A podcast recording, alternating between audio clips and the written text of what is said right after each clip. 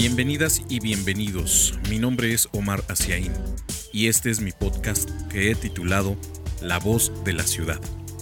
Un espacio mediante el cual quiero comunicar con todas y todos ustedes la manera que tengo de entender y compartir temas cotidianos con un lenguaje simple y sencillo, teniendo claro que mi única intención es compartir mi forma de entender las cosas. Ojalá este espacio sea un pretexto para escuchar, pensar y compartir ideas que nos lleven a la reflexión de lo que vivimos de manera cotidiana. De antemano, muchas gracias por el honor de su atención. Comenzamos.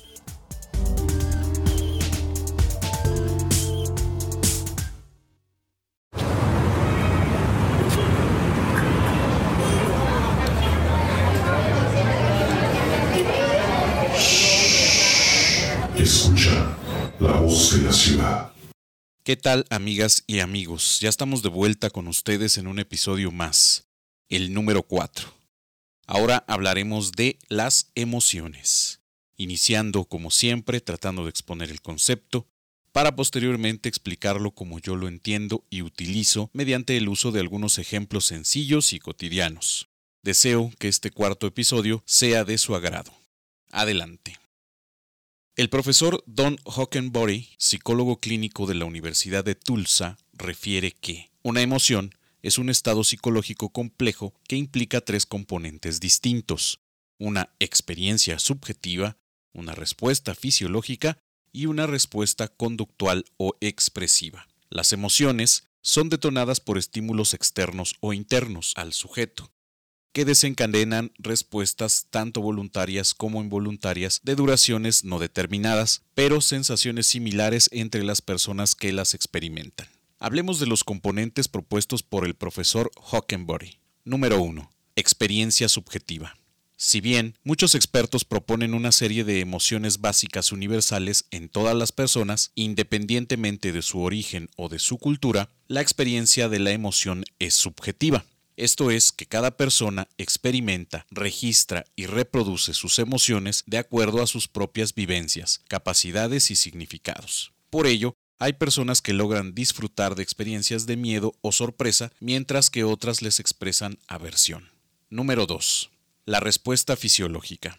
Si alguna vez has sentido un nudo en el estómago, o fuertes palpitaciones en el corazón debido a la ansiedad o el miedo, entonces sabrás que las emociones también pueden causar reacciones fisiológicas. Muchas de las reacciones físicas que se experimentan durante una emoción, como la sudoración de las manos, el ritmo cardíaco acelerado, la respiración rápida, son respuestas involuntarias del cuerpo. Por otro lado, investigaciones más recientes han centrado el papel del cerebro en las emociones. Se ha demostrado que la amígdala parte del sistema límbico juega un papel importante en la respuesta fisiológica emocional, ya que se encarga de la conexión entre la sensación emocional y la respuesta conductual de la persona. Número 3. La respuesta conductual. Se trata de la expresión real de la emoción, o al menos la más evidente. Juega un papel importante en nuestro lenguaje corporal en general son universales, como la sonrisa para indicar felicidad o placer, o el ceño fruncido para expresar tristeza o disgusto. No obstante, las normas culturales también influyen en la forma de expresar e interpretar emociones. Así, una conducta de extrovertida algarabía pudiera ser considerada en algunas regiones del mundo como una expresión de alto nivel de alegría, en otras podría asociarse al miedo o a la sorpresa. Si bien hemos dicho anteriormente que las emociones no suelen presentarse puras, ya que por concepto son estados psicológicos complejos, resulta importante clasificarlas para conocerlas y entenderlas, ya que todas ellas cumplen con funciones vitales importantes. Una persona capaz de percibir la gama emocional humana refleja una interacción adecuada entre su mundo interior y lo que sucede a su alrededor desarrollando también habilidades para reconocer y expresar las emociones ajenas y propias de manera adecuada.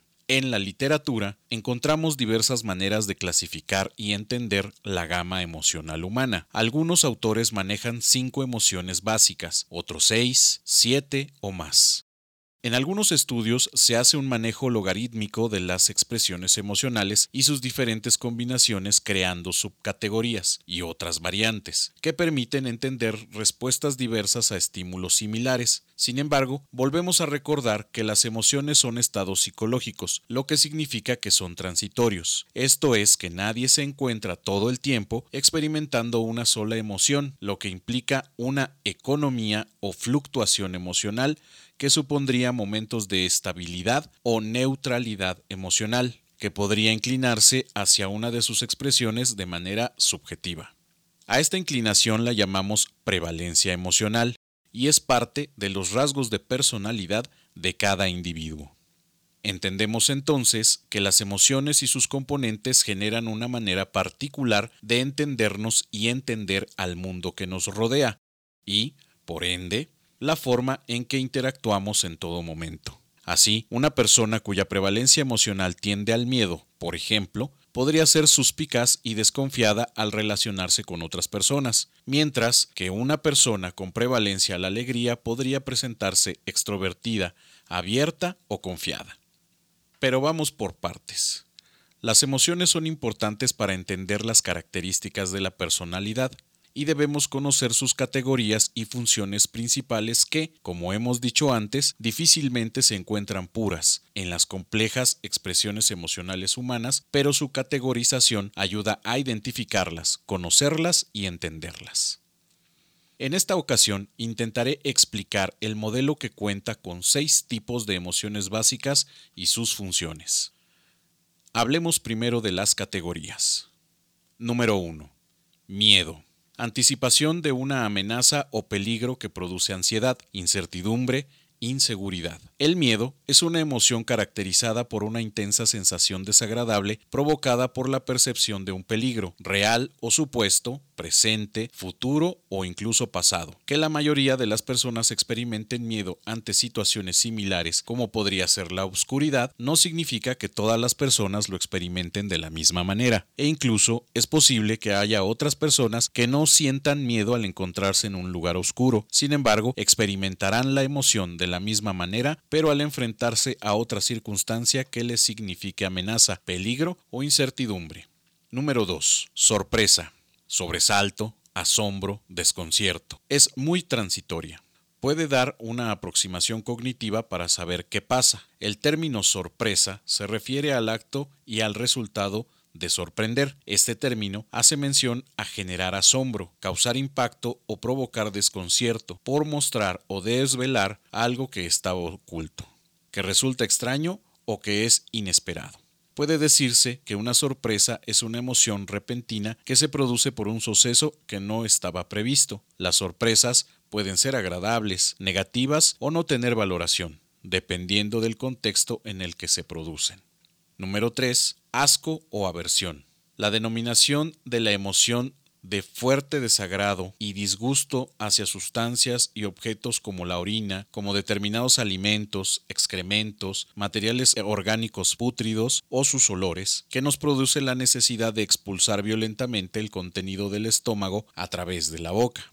Al igual que otras emociones, el mismo estímulo puede causar reacciones diversas de asco o aversión en diferentes personas, lo que no significa que una persona experimente menos o más sensaciones de asco que otras, sino que el mismo estímulo provoca reacciones diferentes entre las mismas. Número 4.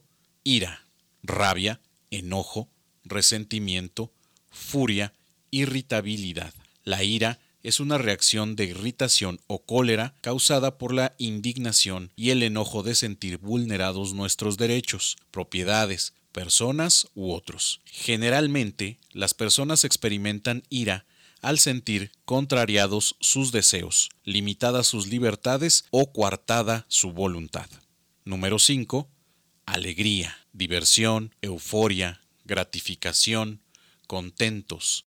Da una sensación de bienestar de seguridad, sentimiento de placer producido normalmente por un suceso favorable que suele manifestarse con un buen estado de ánimo, la satisfacción y la tendencia a la risa o a la sonrisa. Una vez más, podemos mencionar que experimentar esta sensación es una experiencia personal e incluso temporal. ya que pudiera ser motivada por circunstancias que a otras personas provoca un sentimiento diferente, e incluso que en otro momento de nuestras vidas pudiera provocar otro tipo de emoción. Número 6. Tristeza, pena, soledad, pesimismo. Una reacción ante una pérdida o situación adversa por la que nos vemos superados. Al experimentar tristeza, las personas suelen sentirse aisladas de los estímulos que los rodean, como una especie de ensimismamiento. Las emociones tienen diferentes funciones. El miedo. Tendemos hacia la protección. Las personas suelen retraerse para esperar a sentir seguridad, mientras se mantienen alerta a la supuesta amenaza que genere la emoción. Una persona con miedo aumenta considerablemente su percepción del medio y puede aprovechar la emoción para evitar ser lastimada. En la psicología deportiva, por ejemplo, un boxeador que reconoce su miedo a ser lastimado puede desarrollar habilidades más efectivas de defensa y ataque que otro atleta que se siente confiado o prepotente. Sorpresa ayuda a orientarnos frente a la nueva situación. La sorpresa ayuda a estimular la memoria, para que de esta manera sea posible evocar de manera efectiva experiencias previas que ayuden a enfrentar la nueva amenaza de manera eficaz. La persona que se permite sorprenderse es más creativa y desarrolla mejores habilidades de adaptación al medio que lo rodea. Por lo tanto, es capaz de enfrentar y resolver nuevos retos.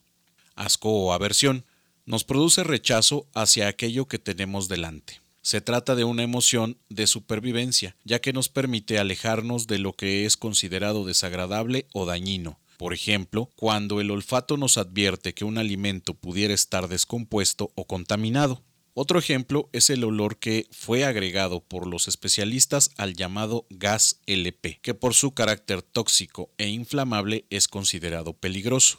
Lo que percibimos es el agregado de metanotiol, sustancia que genera aversión al ser respirado e inmediatamente indica peligro.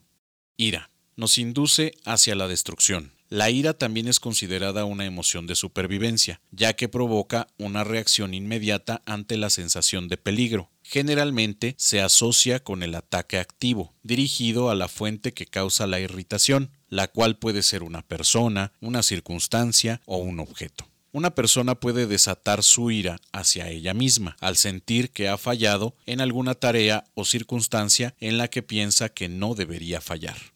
Alegría. Nos induce hacia la reproducción, ya que deseamos volver a aquel suceso que nos hace sentir bien. La alegría se asocia con la activación de aquellas tareas cerebrales que le permiten un mejor funcionamiento. Por ello, las personas que experimentan estados de alegría tienden a ser más sociables, creativas, empáticas, perceptivas, reflexivas, etc., lo que les permitirá aprender mejor, memorizar mejor, explicar mejor, entre otras habilidades. Tristeza. Nos motiva hacia una nueva reintegración personal.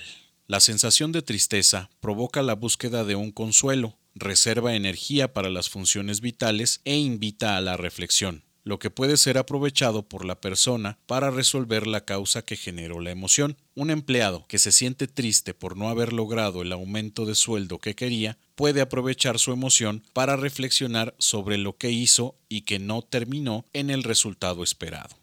En conclusión, las emociones son parte de la respuesta humana ante los estímulos del medio ambiente, pero también representan respuestas a la vida interior de las personas. Por lo tanto, pueden ser consideradas como un puente entre esos dos mundos, el exterior o ambiental y el interior o psicológico. Por otro lado, considerando que las emociones cuentan con tres componentes, subjetivo, fisiológico y conductual, no resulta ajeno pensar que forman parte fundamental de la personalidad de los individuos, ya que generan respuestas individuales y a la vez características de diferentes tipos de personas desde lo que conocemos como prevalencia emocional. También es importante resaltar que la gama emocional humana es compleja, por lo tanto su división y categorización debe ser didáctica ya que en la vida cotidiana difícilmente observaremos expresiones emocionales puras o aisladas. De este modo, es importante saber que, pese a su clasificación, las emociones no son per se negativas o positivas, ya que responden a vivencias particulares y subjetivas de cada persona que las experimenta. Si bien reconocemos prevalencia emocional en los seres humanos, es necesario reconocer toda la gama. Lo enfermo o patológico sería que una persona no tuviera capacidad de experimentar en cualquier nivel las diferentes emociones respondiendo únicamente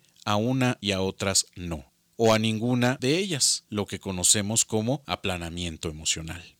Luego entonces, las emociones responden a la función vital del individuo, están conectadas directamente a la supervivencia y parecen regularse o contrarrestarse unas con otras, tendiendo a lo que podríamos definir como una homeostasis emocional es decir, un equilibrio que nos permite percibir la gama emocional completa y actuar de acuerdo al estímulo que las active a cada una de ellas, evitando en la medida de lo posible su desbordamiento, que, si bien es necesario, también debe ser temporal para mantenerse sano, ya que una prevalencia emocional demasiado marcada permanente e incontrolable puede ser considerada como indicador de algún tipo de trastorno que amerita intervención profesional. Conocer e identificar las emociones desde sus componentes y la utilidad que tienen para la supervivencia humana garantiza su desarrollo, madurez y estabilidad, tanto intra como interpersonal. Una persona que reconoce en sí misma todas sus expresiones emocionales puede ser capaz de reconocerlas en otras personas, entenderlas y hasta contenerlas, lo que genera relaciones empáticas, tolerantes y asertivas, capaces de enfrentar los estímulos que las desencadenan. Esto último considerado por Daniel Goleman como la base de la inteligencia emocional, tema del que hablaremos a detalle en otro episodio. Por favor, no olviden enviarme sus reflexiones, opiniones y propuesta de temas al Facebook psicólogo Omar Asiaín. Será un gusto para mí leer sus mensajes. Espero contar con el honor de su atención para el siguiente capítulo de este podcast llamado La voz de la ciudad. Muchas, pero muchas gracias.